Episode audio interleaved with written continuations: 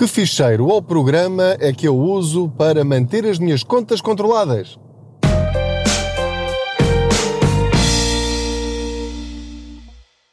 Olá, eu sou o Pedro Anderson, jornalista especializado em finanças pessoais e aproveito as minhas viagens de carro para falar consigo sobre dinheiro. Faço de conta que você vai sentado ou sentada aqui ao meu lado enquanto eu ando de carro. Por isso, não ligo aos barulhos, às buzinadelas, pisca-pisca, lombas, etc. Às vezes a estrada é mesmo má. até, até a mim me faz confusão um bocadinho o ruído. Não liga isso. Portanto, concentre-se no conteúdo. Hoje vou responder à pergunta do Marco Monteiro. O Marco já acompanha o Contas Poupança há bastante tempo, o blog também, os artigos, este podcast, e portanto ele sabe que eu tenho vários investimentos, muitos investimentos, com variadíssimos rendimentos, diferentes uns dos outros, e, portanto, como ele também tem algumas contas bancárias e alguns investimentos, ele pergunta como é que eu posso controlar isto tudo. Olá, Pedro. Desta vez uma dúvida mais sobre organização. Uh, eu tenho algumas contas abertas e uma outra aplicação. Tento juntar tudo num Excel, mas tenho alguma dificuldade em conseguir visualizar ou ter um panorama geral sobre a minha situação financeira. Imagino que o Pedro, com as várias contas que tem mencionado uh, e aplicações de todo o género, seja ainda mais complexo. Uh, a minha questão é se utiliza algum software ou uma aplicação ou, ou uma outra solução uh, para conseguir fazer esta gestão e este enquadramento.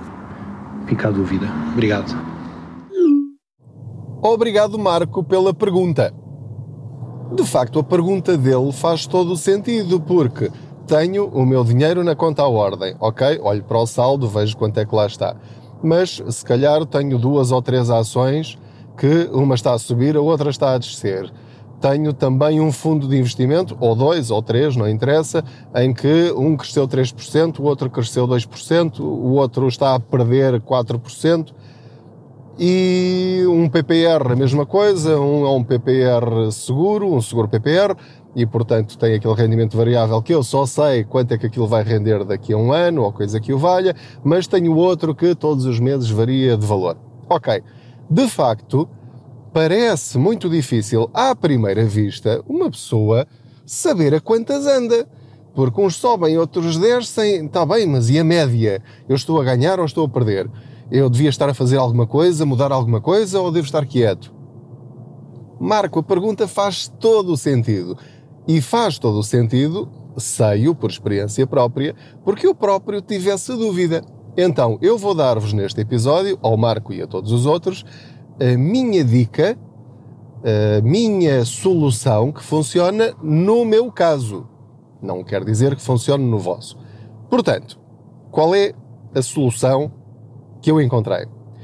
Muito simplesmente é por fazer uma uh, coisa à minha medida. Porquê? Porque há imensas aplicações, uh, os bancos também já têm aquelas aplicações que juntam várias contas bancárias, já fiz uma reportagem sobre isso também. Eu próprio já utilizei uma delas durante bastante tempo, depois acabei por desistir, mas há pessoas para quem isso funciona se tiverem só duas ou três ou quatro contas, uh, é de facto muito útil, mas não dá para pôr lá investimentos. E portanto, como, como é que eu fiz muito simplesmente? Isto só funciona para quem sabe utilizar folhas do tipo Excel. Portanto, é a coisa mais simples do mundo. Uh, eu ainda não partilhei a minha folha de Excel, mas poderei vir a partilhá-la. Eu confesso que não partilhei ainda, porque acho que é tão básica, tão básica que eu tenho vergonha porque aquilo não tem nada de profissional, aquilo é uma folha em branco com uh, colunas e linhas e depois fiz um gráfico automaticamente, peguei naqueles valores, fazer gráfico e foi o que apareceu. Pronto, estou a ser o mais franco e honesto possível convosco. Bom, então, como é que eu resolvo essa questão toda uh, de saber se eu estou a poupar se eu estou a ganhar ou se eu estou a perder dinheiro todos os meses e depois a conta final ao fim do ano para saber se o ano me correu bem ou me correu mal. Muito simplesmente, o que é que eu faço? Tenho uma coluna com todas as minhas contas bancárias e todos os meus investimentos. Portanto, na coluna, portanto, na vertical, em cada uma das linhas, tenho Caixa Geral de Depósitos, Ativo Bank, uh, os outros bancos todos, não é? Linha a linha, tenho contas em nove bancos, pronto, tudo. E depois tenho fundos de investimento, fundo de investimento 1, fundo de investimento 2, fundo de investimento 3, fundo de investimento 4. Depois tenho todos os meus PPRs. Portanto, tenho lá PPR 1, PPR 2, PPR 3, PPR 4, PPR 5 e assim sucessivamente. E depois tenho o valor total de quanto eu tenho na de giro. E na de giro incluo as ações e incluo os ETFs. E depois tenho uma outra linha em que eu ponho o total do valor que eu tenho investido em criptomoedas. Atenção, quando eu digo o total, para mim facilita-me a vida, porque em vez de pôr uh, moeda a moeda ou a ação a ação, felizmente não tenho muitas e cada vez vou investir menos em ações, porque acho que são demasiado arriscadas e o ETF resolve-me completamente o meu problema, no sentido em que eu não tenho de estar a olhar para lá, simplesmente deixa andar e acabou.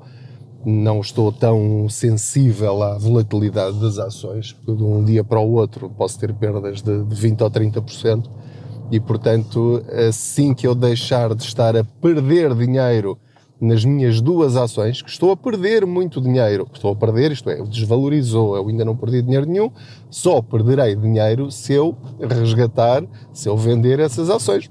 Como estão negativas, não vale a pena estar a vendê-las. Portanto, vou esperar o tempo que for preciso, não preciso daquele dinheiro. Daí a importância de nunca investir dinheiro que nos faça falta, porque se eu agora precisasse daquele dinheiro e tivesse de levantar aquilo que aquilo vale neste instante, ia perder dinheiro. Portanto, é só isto que nós temos de perceber. Como não é o caso, vou deixar andar, nem que demore 20 anos, a mim não faz falta neste momento, no futuro não sei. Se eu tiver de resgatar em perda, resgato em perda, mas sei que era um risco que eu corria. Bom, então, voltando à coluna, tenho sobretudo os totais.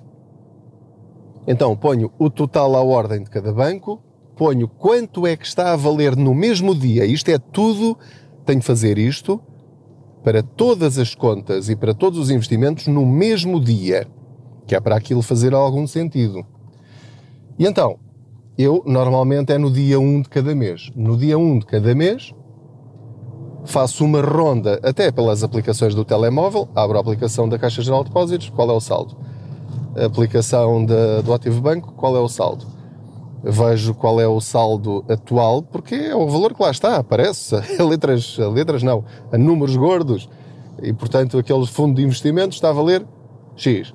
Uh, o ETF está a valer tal. Uh, o saldo da de giro é este. O saldo que eu tenho na, na Binance por causa das, uh, das criptomoedas é este. Nem sequer vou ver quanto é que está cada moeda. Eh, não me dou a esse trabalho. Se eu quisesse, podia dar-me esse trabalho. Mas eu já sei que os meus investimentos, ao fim, ao fim do, do, do mês passado, portanto no dia 1, é o valor total que eu tenho do meu património. É uma fotografia. Portanto, eu tiro uma fotografia à minha situação financeira no dia 1 de cada mês. E tenho essa folha, que tanto pode ser de Excel, eu já não, eu não uso o Excel, passei a utilizar o Excel do Google, que se chama Google Sheets. S-H-E-E-T-S. Portanto, se for ao Google e escrever Google Sheets, vai poder instalar essa aplicação, é gratuita e uh, grava no Google Drive, se tiver, portanto é a nuvem do Google, também é gratuita, até determinados uh, gigabytes ou não sei o quê.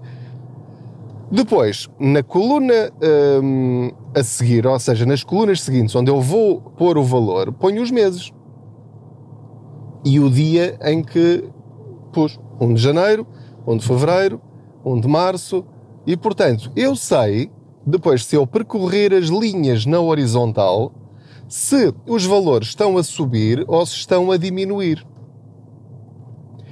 É, é só isto, Marco, que eu faço. Depois de, de, ter seis meses disto, ah, e depois, na última linha de todas, onde tenho o total, por baixo dessa linha, eu ponho uma formulazinha muito simples que é este mês menos o valor da célula anterior.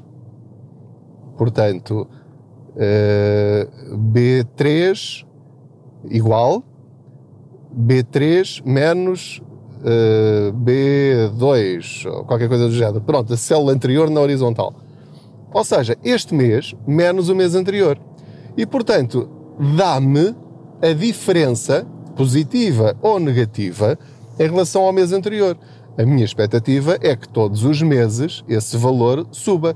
Portanto, eu sei que, por exemplo, isto é um valor a calhas, no mês passado, o meu património de todos os meus investimentos e saldos das contas bancárias subiram 122 euros. Pronto, eu já sei que eu tive um lucro no mês passado de 122 euros.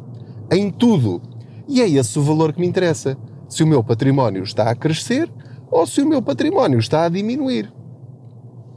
Por exemplo, nesta fase em que eu estou a gravar este episódio, as bolsas estão todas em queda. Como eu tenho vários investimentos ligados às bolsas, a minha expectativa é que no dia 1 do mês que vem, o meu valor até pode ser negativo em relação ao mês anterior. Posso ter perdido dinheiro. Perdido, já sabem que não é no sentido de perder, é no sentido de desvalorizar. Portanto, o meu património desvalorizou 150 euros no mês passado. O que é que eu faço? Vou aguardar e no dia 1 do mês que vem, ou daqui a dois meses, vou verificar se na totalidade dos meus investimentos eu já recuperei aquilo que, entre aspas, perdi este mês ou no mês passado, ou se continua em queda. Se continua em queda, é apenas um retrato. Pronto, vou continuar a esperar. E depois começo a fazer perguntas a mim próprio. Ok, estou a perder. Estou a perder onde? Ok? E vou ver. E vou tentar arranjar uma explicação. Ok, isto é uma fase temporária, não é? Devo reavaliar este tipo de investimento. Uh, ainda estou a ganhar, só que não estou a ganhar tanto como eu estava a ganhar.